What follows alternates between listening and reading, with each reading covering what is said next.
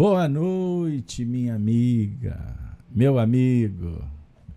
É com muita alegria que agora abrimos oficialmente o evento da noite. Estudo das cartas de Paulo. É o nosso encontro das quartas-feiras. Quando nos aproximamos da escola do bem,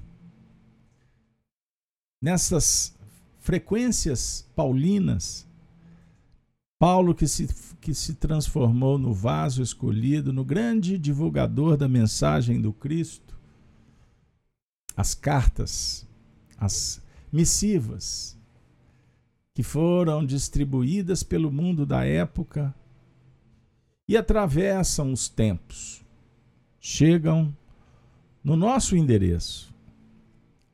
Postagem certeira, não é verdade? Aquele conselho que pedimos e a resposta não tarda. Chegou, chegou. Chegou na hora devida. Chegou na circunstância que precisamos. Nesse instante, em que reencarnados ou não, no calendário humano, estamos em pleno século XXI. Hoje é dia 16 de fevereiro de 2022. Não se assuste. 2022. Mas temos muito que caminhar, é certo. E nada melhor do que participar com Paulo de Tarso no diálogo da noite que traz como tema Cristo e a vida futura. É com muita alegria, portanto, que vamos iniciar o encontro da noite. Pois bem, minha amiga, meu amigo, nesse momento nós vamos trazer a carta que estamos estudando. Estamos na primeira carta aos Coríntios, no capítulo 15, no versículo 1. Hoje vamos trabalhar até os o oitavo versículo. Eu farei a leitura agora e a partir desta, abrindo as perspectivas, a sensibilidade, o intercâmbio com Paulo e sua equipe, espíritos, professores, amigos, fraternos, que venham ao nosso encontro. Bora lá? Vou disponibilizar em tela, mas vocês sabem que eu dou aquela dica. Fique com a Bíblia na mão Aprenda a manuseá-la. É extraordinário, é diferente. E com a chave do Espiritismo, agora ler, estudando, tirando o espírito da letra, está muito mais saboroso, palatável, agradável. Receber a mensagem do alto. Então, sem delongas, vamos ler os primeiros versículos da Epístola aos Coríntios. Espero que a mensagem possa ser favorável para você, como se já está sendo para mim nesta noite. Paulo diz assim, texto intitulado A Ressurreição. Informa aos amigos que eu uso preferência a, a edição, a tradução é, de João Ferreira de Almeida, imprensa bíblica prefiro do que a sociedade é, bíblica. Imprensa bíblica. Vamos lá? Paulo diz assim: Também vos notifico, irmãos, o evangelho que já vos tenho anunciado, o qual também recebestes e no qual também permaneceis. Pelo qual também sois salvos, se o retiverdes, tal como vou-lo tenho anunciado. Se não é, que crestes em vão. Porque primeiramente vos entreguei o que também recebi que Cristo morreu por nossos erros pecados. Segundo as Escrituras, e que foi sepultado. E que ressuscitou ao terceiro dia, segundo as Escrituras. Não é opinião, não é uma narrativa, segundo as Escrituras Sagradas. E que foi visto por Cefas e depois pelos doze discípulos. Pelos doze. Continuando. Depois foi visto uma vez por mais de 500 irmãos, 500, dos quais vive ainda a maior parte. Mas alguns já dormem, já dormem também.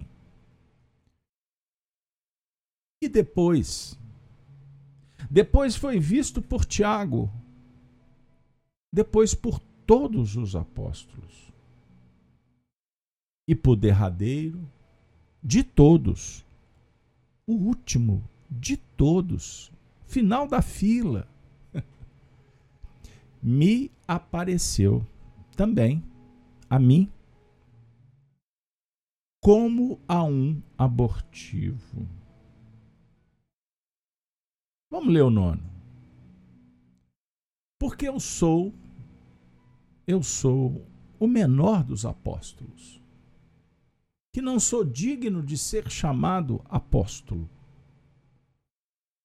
pois que persegui a igreja de Deus. Paulo toca os nossos corações com esse texto. Por quê? Porque ele nos oferece um trabalho extraordinário. Ele nos oferece vivência, o seu contributo. Ó, oh, desculpe, caiu aqui no fundo a capa dos meus dois livros: Chico, Diálogos e Recordações e Chico Xavier, do Calvário à Redenção. Ele nos oferece a sua experiência é o que nós podemos dar. Compartilhar. Vivência. O conhecimento aplicado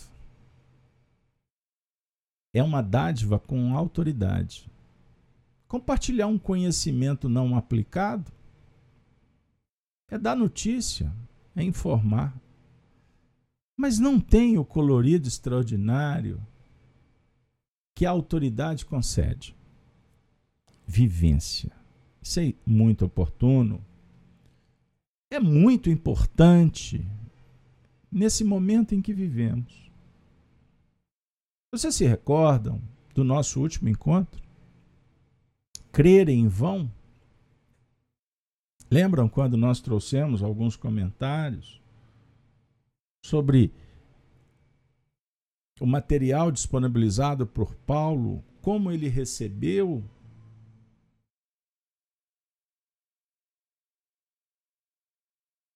E a importância de não só acolher, mas viver tal qual, colocar o coração depositado no altar sagrado dos princípios, da fé, é revigorante, preenche, atende os conflitos existenciais, intraexistenciais ou inter, como quer. Paulo vem nos afirmar nesta noite, com tanto carinho, que o Cristo ressuscitou. Essa é a maior notícia é informação que nenhum órgão nesse mundo, nenhuma instituição, nenhum mortal pode dar. com tanta punjança. Quando Paulo afirma que Cristo, vejam bem, que o Cristo morreu pelos nossos erros, segundo as Escrituras, ele está nos chamando para ter olhos de ver na missão, na tarefa incomum, incomparável, transcendente do Cristo. Dar a vida para a humanidade. Ele morreu em que sentido? Ele se apagou? Ah, ele desencarnou? Não.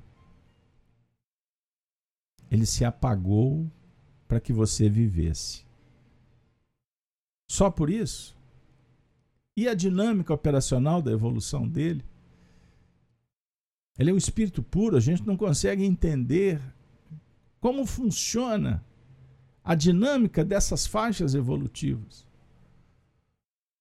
Mas, sobre o ponto de vista consolador, confirma uma amizade que nós não vamos encontrar com tanta magnitude como ele oferece.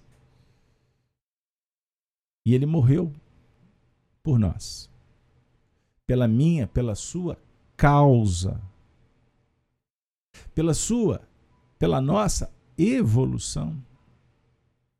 Como aquele que se candidatou com Deus para não nos abandonar, não nos deixar órfãos, ir conosco, ele não vai por você, ele vai com você. E ele passou por, pelas augúrias, pelas dificuldades, pela morte física, que para muitos é algo aterrorizante.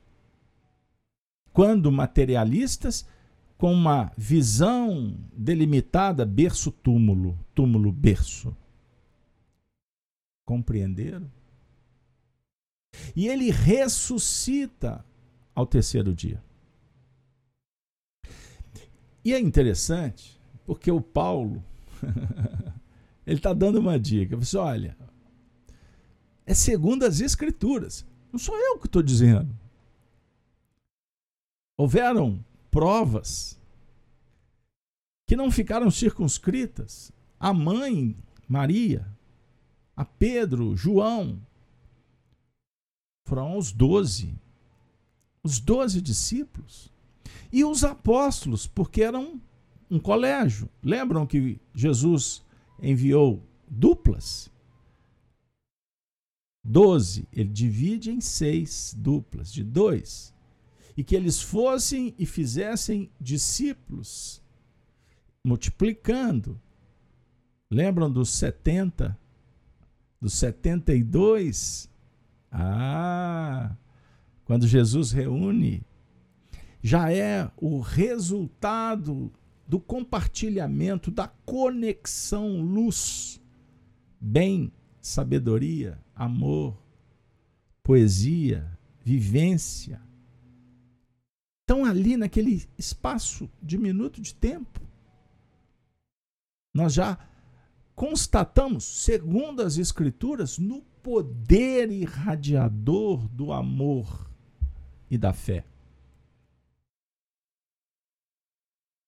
Então, quando Paulo fala que ele foi visto por Cefas, depois pelos doze, por quinhentos, Aí ele diz, na época, muitos ainda, a maior parte, vivem, embora outros já dormem. Dormem também em que sentido?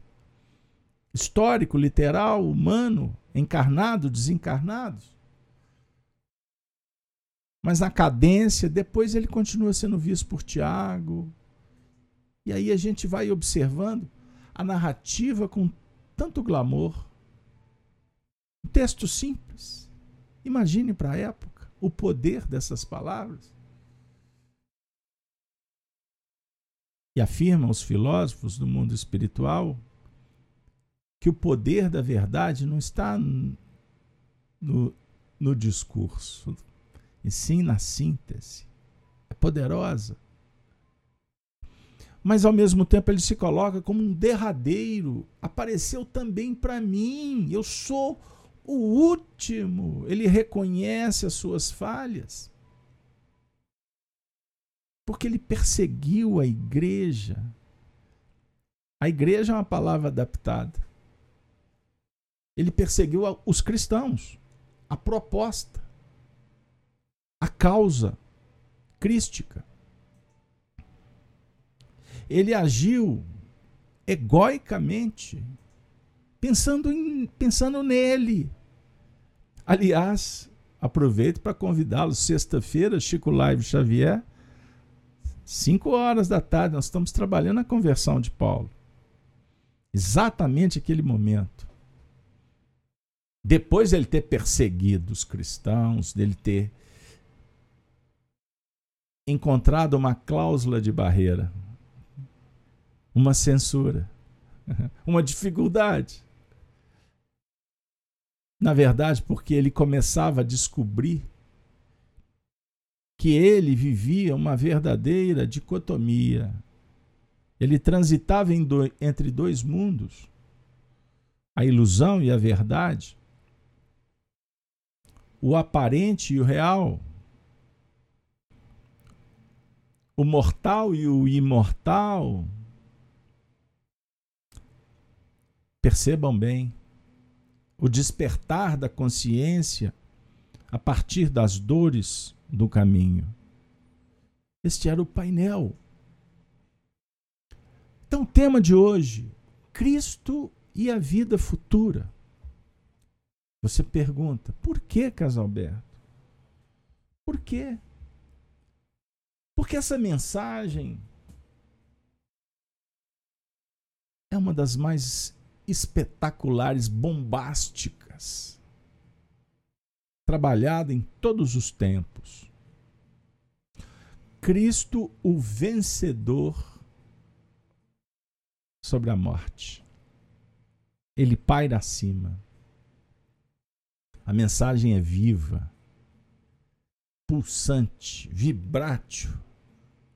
É luz imperecível, eterna, infinita justiça plena, misericórdia soberana, bondade augusta. Podemos aqui discursar sobre os atributos da divindade com Kardec no livro A Gênese. Estudem. Mas ao mesmo tempo, é um diálogo extraordinário do espírito que vai tendo elementos para sentir a beleza da vida, nos processos auxiliados pelo conhecimento, pela sabedoria e pela virtude. Este é o caminho crístico. Trilhar apoiado em virtudes.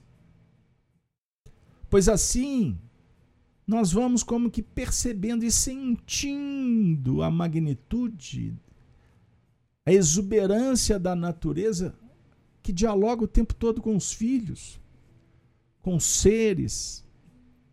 Isso começa em nós, por nós, para nós, para todos. É bem comum.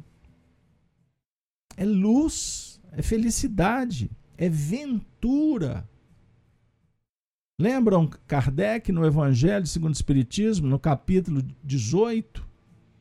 Olha que beleza. Quando Kardec comenta a parábola das bodas, o reino dos céus é comparado a um pai que vai promover a festa, a bodas, o casamento do filho. Tudo é alegria e ventura. É o reino dos céus. É o reino do Espírito. que não vive, não se perde em contrastes, administra-os para sugerir, para pintar, para desenhar a beleza da vida, porque o belo é quando harmonizamos estes contrastes. A harmonia é consoante. A harmonia é equilíbrio. A harmonia agrega, agrada, enfeita, felicita, romanceia. Porque é o diálogo do ser com o infinito. É a arte mais bela, é o grau supremo da relação do espírito com Deus. Cristo e a vida futura. Cristo e o progresso. Recordam? Recordemos quando Jesus dialoga com Pilatos, o representante de César, o governador da Judéia, e ele afirma para Pilatos: Meu reino não é desse mundo, depois de ser questionado se ele era rei. Então ele transcende. Podemos trazer para registro doutrinário Kardec, no item 2 do Evangelho segundo o Espiritismo, comentando. Por estas palavras, Jesus claramente se refere à vida futura, que ele apresenta em todas as circunstâncias, não é? Forem algumas, em todas, como a meta a que a humanidade irá ter e como devendo constituir o objeto das maiores preocupações do homem na terra. Isso é extraordinário, pessoal. Vocês concordam comigo? Se não, por favor, hashtag em paz, comentem. Mas se nós viermos aqui toda quarta-feira, Batemos na porta da escola paulina. É um tratado filosófico. Na ciência do bem viver. Para dialogar sobre a imortalidade da alma, sobre os temas que Jesus propõe, no diálogo com o futuro, a meta, o objeto das maiores preocupações, nós teremos material para estudar por muitas encarnações.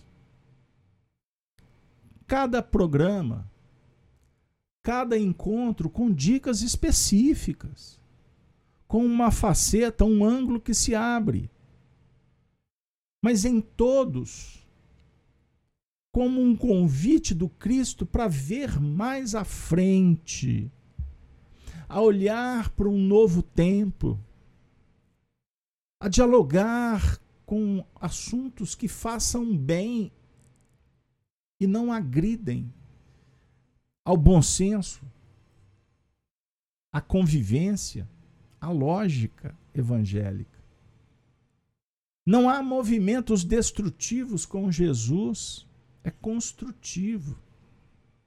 É procurando solução e não interrompendo a sequência é todos vibrando no mesmo propósito. Compreenderam? Então, se você mora num condomínio, eu gosto muito desse exemplo, porque ele é muito prático. Aí no condomínio tem a eleição do síndico. Você não vai muito com a estrela do síndico. Aí ele foi eleito, você vai torcer contra o síndico? Para ele fazer bobagem na administração, você vai torcer contra o seu patrimônio, não é isso? Então todos vamos dar as mãos. Todos vamos vibrar na mesma faixa. Todos vamos dar o melhor. O que eu posso fazer Conta comigo? Conta. Conte comigo. Estou aqui à disposição. Pergunto para vocês: não tem a ver com pensar no futuro? Com as consequências? Agora, consequência moral, no meio do caminho, nada se justifica sobre o ponto de vista das imperfeições. Então, vida futura começa em causas benditas para ir até o fim assim. Não negocia com a imperfeição. Então, todos nós estamos sendo chamados para priorizar a vida futura. Mas e a vida atual? E o que eu faço com o meu passado? Pergunto, devolvo a palavra. O diálogo do evangelho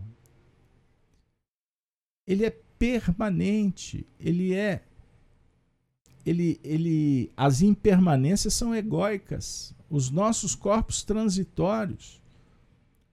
Aqui o, a conversa é um diálogo em torno da essência espiritual, desvestida dessas capas do interesse imediatista. Kardec afirma que, com efeito, sem a vida futura, nenhuma razão de ser teria a maior parte de seus preceitos morais. De onde vem que os que não creem na vida futura imaginando que ele apenas falava na vida presente, não os compreendem ou os consideram pueris. Kardec afirma que a vida futura é a pedra angular. Ele trata como um dogma, no sentido de uma ideia central que vai sendo desenvolvida, diferente do dogma religioso que é cláusula indiscutível, fechada, é aquele ponto. Não. É um foco que irradia. Um eixo do ensino do Cristo. Vida futura é um eixo. Prestem atenção. Eixo central isso é extraordinário. Então, Kardec vem explicar que não é à toa que ele colocou esse tema, meu reino não é desse mundo, como? Olha para vocês verem, gente, que extraordinário. Como o assunto que está em primeiro lugar à frente dos demais. Porque todos os outros temas estarão sintonizados com a vida futura. Concorda? Reencarnação, mediunidade. Como nós podemos conversar com os espíritos? Qual o sentido real de dialogar com os imortais se os nossos olhos não procurarem as consequências do fenômeno? Ou seja, se os espíritos estão retornando, porque não mais dormem, como na fantasia, na visão anterior, eu serei um espírito amanhã. O que eu posso aprender com eles? Ou eu vou comunicar apenas por um movimento curioso? Respondam algumas questões aqui de ordem material e fica tudo bem. O papo é vida futura. Porque os desencarnados me esperam. Estão aguardando a minha chegada. Eu vou brincar com a turma aí do chat. Ou vocês acham que vocês vão ficar para semente? Amanhã nós vamos desencarnar. A lei de Deus está escrita na consciência. Questão 621 do Livro dos Espíritos. Pergunto para vocês. Por que essa informação? Qual o sentido? Qual a valia? Bom, A consciência é a nossa movimentação para conceber a vida, o sentido do viver. E o sentido aponta para consequências a partir das minhas escolhas. Então a vida futura dialoga com o livre-arbítrio. A, a, a vida futura dialoga com a causa, com os efeitos. A vida futura vai dialogar com o nosso passado que está guardado, esperando para ser revelado na hora certa e não para atender curiosidades. É certo, como diz Kardec, que naquele tempo as ideias eram imprecisas. Não dava para aprofundar. Pois, naquele tempo de Jesus, acreditavam-se nos anjos, considerando os seres privilegiados da criação. Não sabiam, porém, que os homens podem um dia tornar-se anjos e partilhar da felicidade destes este era o cenário da época. Segundo o mundo antigo, a observância das leis de Deus era recompensada com os bens terrenos. Compreenderam? Com todo respeito, mas até hoje existem tradições religiosas, cultos, que se apoiam nesta visão do mundo antigo. Você observar, crer as leis de Deus, nas leis de Deus, você vai ser recompensado. Sob o ponto de vista material. Já viram falar da teoria aí do. É, que dialoga com. Me, me fugiu o nome. É, das compensações materiais, existem correntes religiosas nesse sentido, prosperidade, alguma coisa nesse sentido. Como se Deus fosse colocar dinheiro na carteira caso você, fiel, bonzinho, virtuoso, contribui. Então é um mecanismo compensatório. Teoria da prosperidade. Muito obrigado, pessoal do chat. As calamidades públicas e as derrotas eram castigo da desobediência àquelas leis. Até hoje, narrativas sustentam que as tragédias humanas são em decorrência de um castigo de Deus. Como que Jesus ia dialogar naquele tempo era necessário que a humanidade caminhasse, que o Espiritismo viesse, que a maturidade fosse oferecendo elementos, indícios, condições para que o debate fosse mais eficiente. Esse era o mundo antigo. É esse o mundo que ele promete aos que cumprem os mandamentos de Deus e onde os bons, bons acharão sua recompensa. Aí o seu reino. Lá é que ele se encontra na sua glória e para onde voltaria quando deixasse a terra. É o reino que ele promete. Esse, esse reino é na terra?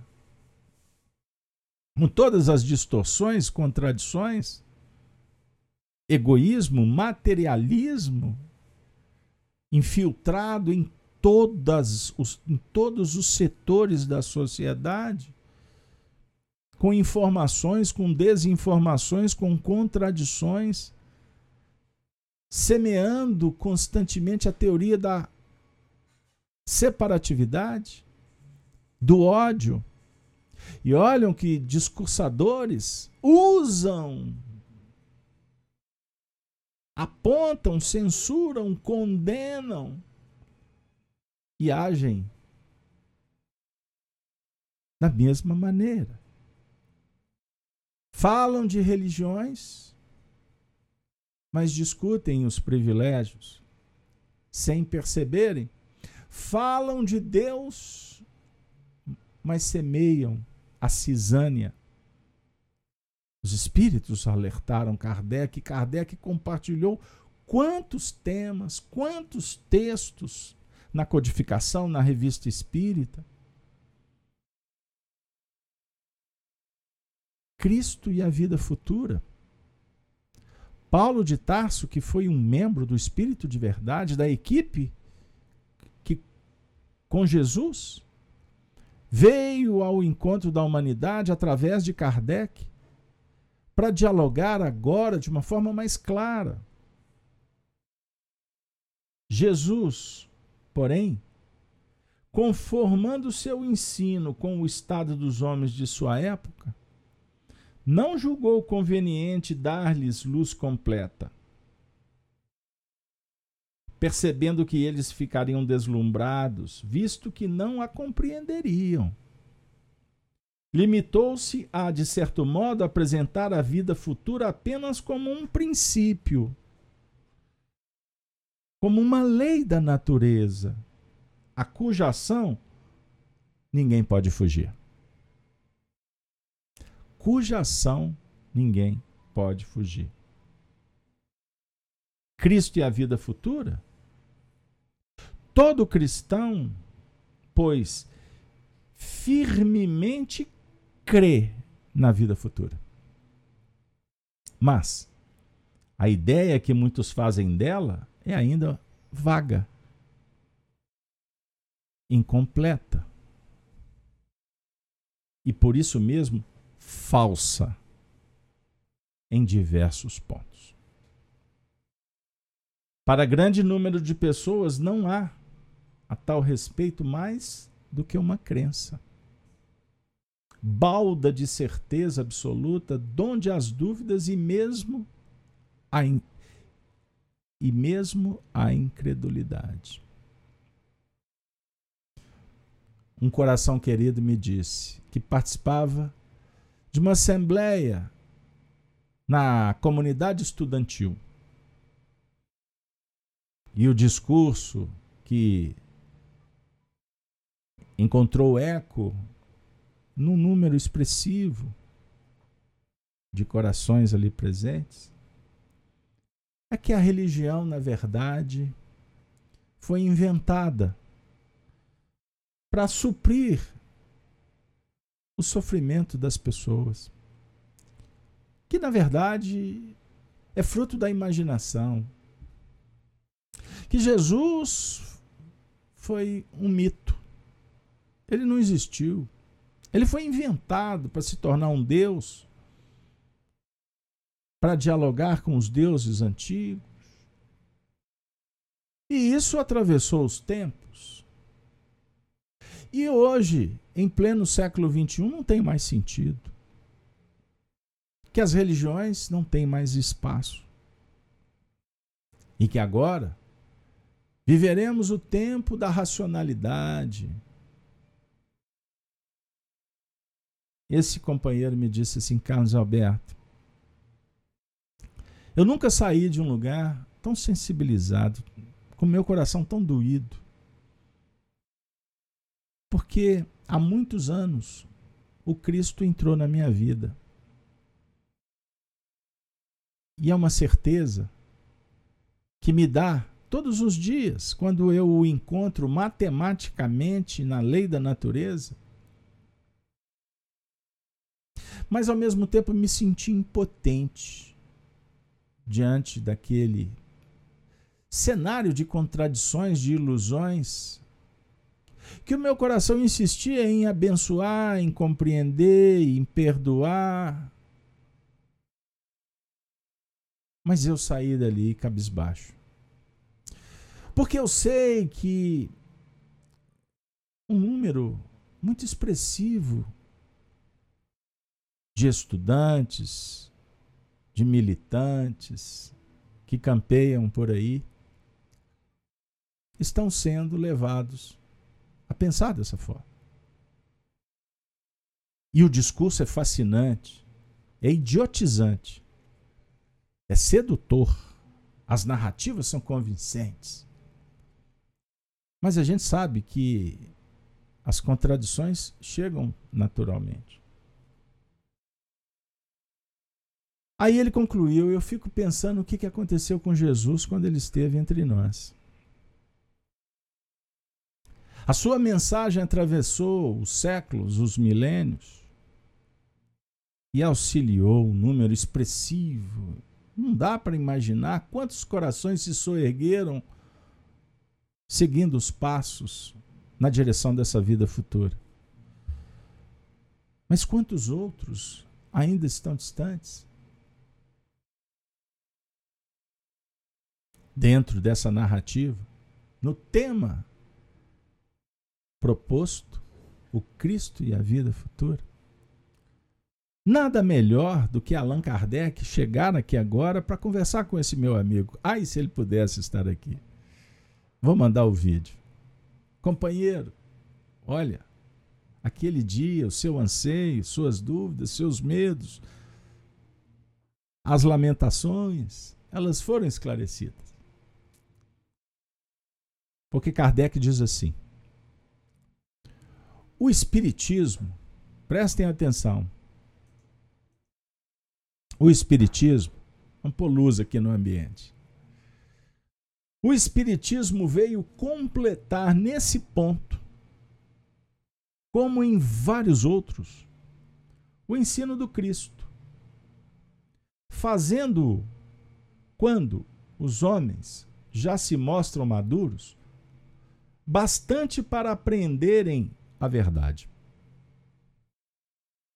Com o Espiritismo, a vida futura deixa de ser simples artigo de fé, mera hipótese, mera hipótese.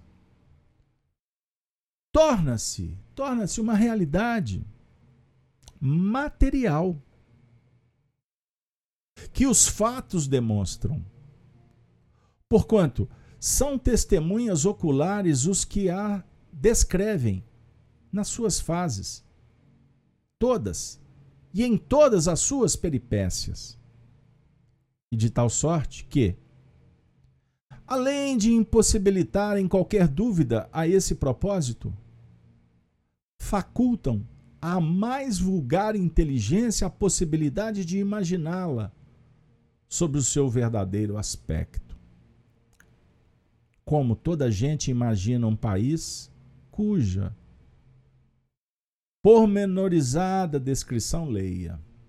Ora, a descrição da vida futura é tão circunstancialmente feita, são tão racionais as condições, ditosas ou infortunadas, da existência dos que lá se encontram, quais eles próprios pintam de cada um aqui a seu malgrado. Reconhece e declara a si mesmo que não pode ser de outra forma. Porquanto assim sendo, patente fica a verdadeira justiça de Deus. Dialogar com o mundo espiritual não é, não basta só querer. É necessário ter olhos de ver e ouvidos de ouvir. Mas muitos já se comunicam. E estes, como é o meu caso, o mundo espiritual não é uma lenda, não é uma notícia. É convicção, é certeza. Porque é vida, é prática, é toda hora. Vivemos no mundo material para cumprir as nossas tarefas no mundo material. Mas o mundo espiritual não está dissociado. Porque na vida material eu tenho a oportunidade de desenvolver as minhas faculdades, a inteligência, a imaginação, a sensibilidade, a razão, o sentimento, as emoções a intuição. E é no laboratório, é na oficina, que a gente faz isso. Mas o, a realidade de um espírito imortal que sou eu e que é você, você acreditando ou não, se você não acreditar no sol, o sol não vai deixar de existir. Se você não acredita, se você não confirma, não consegue palpar a vida futura, agora, amanhã, isso vai acontecer. É inevitável. É inevitável. Agora é extraordinário. Quando a gente pode realmente tocar, sentir, viver, comungar com a realidade espiritual dos caminhos que percorremos na vida terrena, material. Minha amiga, meu amigo, só uma mãe que recebe uma mensagem de um filho desencarnado, um ente que visita um outro ente que ama, desolado se encontra, comprovando que a morte não existe. Só uma experiência como essa, que é transcendente, é capaz de nos auxiliar para sentir, para perceber o que as palavras não conseguem traduzir. Elas apenas revestem as ideias. Por isso, nós estamos aqui nesse cenário dialogando com médiums, com pessoas comuns como eu. Estamos aqui com pessoas incrédulas, pessoas crédulas, pessoas que já viveram momentos transcendentes, êxtases mediúnicos, espirituais. Cada um que está aqui viveu alguma coisa, uma experiência que eu não tenho dúvida que marcou de alguma forma. Uns mais, outros menos. Mas se você ainda não, se prepare. Porque os mortos não morreram. Se a gente tem uma sensação que eles dormem silenciosamente, naquele sepulcro gélido, indiferente, é um ledo engano pois eles são mais vivos, estão muito mais vivos do que grande parte dos homens que se inebriam com o prazer transitório desse materialismo que insiste em nos afastar de nós mesmos. O Cristo e a vida futura não exige de você espetáculos de conhecimento não precisa você de matricular em cursos para conhecer a teoria espírita no âmbito de intelectualidade sofisticada. Não. O Cristo e a vida futura é um diálogo singelo. É uma mensagem para o coração. Por isso que a mensagem é viva, é vida. O materialismo é estéril. É a figueira que não dá frutos. A figueira do materialismo dialético, dos sistemas de poder, da ciência que faz para desfazer, para depois refazer, mas que impede a livre manifestação da intuição das portas que se fecham, impedindo relações, dos ataques disfarçados ou públicos a pessoas, a instituições, a sistemas, a países, a famílias. São movimentos estéreis que nos levam à morte, à morte moral. Por isso é que o espírita ele não dialoga com aborto a não ser para salvar uma, uma mãe, para que ela possa amanhã. O espírito não o espiritismo não dialoga com a eutanásia. Ele esclarece que enquanto houver um sopro de vida, ali há um processo reencarnatório. O Espiritismo jamais corrobora com teorias que sustentam a pena de morte. O Espiritismo jamais, jamais vai respaldar discursos ácidos, irritantes. O espírita de coração não vai colocar política dentro da casa espírita. Jamais vai suscitar debates acalorados em torno de assuntos que não são resolvidos nem por aqueles pseudos autorizados. O Espiritismo, meus amigos, minhas amigas, é uma teoria que dialoga com o mundo espiritual, que nos coloca diante dos espíritos que são nós, seremos nós amanhã. Então, o mundo espiritual não é um lugar de anjo ou demônio. O mundo espiritual é uma dimensão e são muitas dimensões que se intercambiam, mas não necessariamente um espírito que se encontra numa faixa tem relação com uma outra, porque isso depende do grau moral, da elevação do, mesmo, da luz que ele faz. E luz não é só a luz intelectual, é a luz moral, é a luz do amor. Porque até os espíritos inferiores conseguem fazer luz e enganam transveste, se apresentam como querem, até com a forma de espíritos conhecidos, e enganam os médios incautos, neófitos.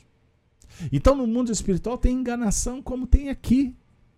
Aliás, muitos que enganam aqui vão para o mundo espiritual e continuam a enganar os de lá e os daqui Então não é tirando a vida que você resolve. Porque você pode complicar. Suicidar é um diálogo. É um diálogo que precisa de ser tratado com terapêuticas que perdoam, que su sugerem é, virtudes da aceitação, do amor ao próximo, o amor a si mesmo mas o consumado, mais misericórdia. Pois os espíritas suicidas sofrem, sofrem, sofrem, pois baratearam o dom mais precioso que recebemos de Deus, a vida. Já ouviram no Evangelho o errar contra o espírito verdade? No texto diz: não há perdão. Que soluciona. Que espírito é esse? É você blasfemar contra. É quando a gente trabalha contra a própria vida. É a esterilidade mais, mais contundente. Impedir a vida em si mesmo por rebeldia, revolta. É pior violência. Atacar a si mesmo, condenar a si mesmo, não querer se amar. É o grau mais complexo da loucura, da doença mental, espiritual, isso é obsessão. O Cristo e a vida futura, gente, é um diálogo com a paz, com a serenidade, com a mansuetude. Bem-aventurados os mansos e pacíficos, os brandos, porque herdarão a terra que Jesus propõe com esta frase. Herdar a terra, qual terra? Para ser herdeiro de uma terra, você tem que ser filho dos legítimos donos. Essa terra é do coração. Para ser herdeiro da para ser é, bem-aventurado nesse sentido, para herdar a terra, a terra do coração, nós só vamos conseguir quando abrirmos mão do poderio de uma terra que não é nossa. Aliás, é uma terra de ninguém.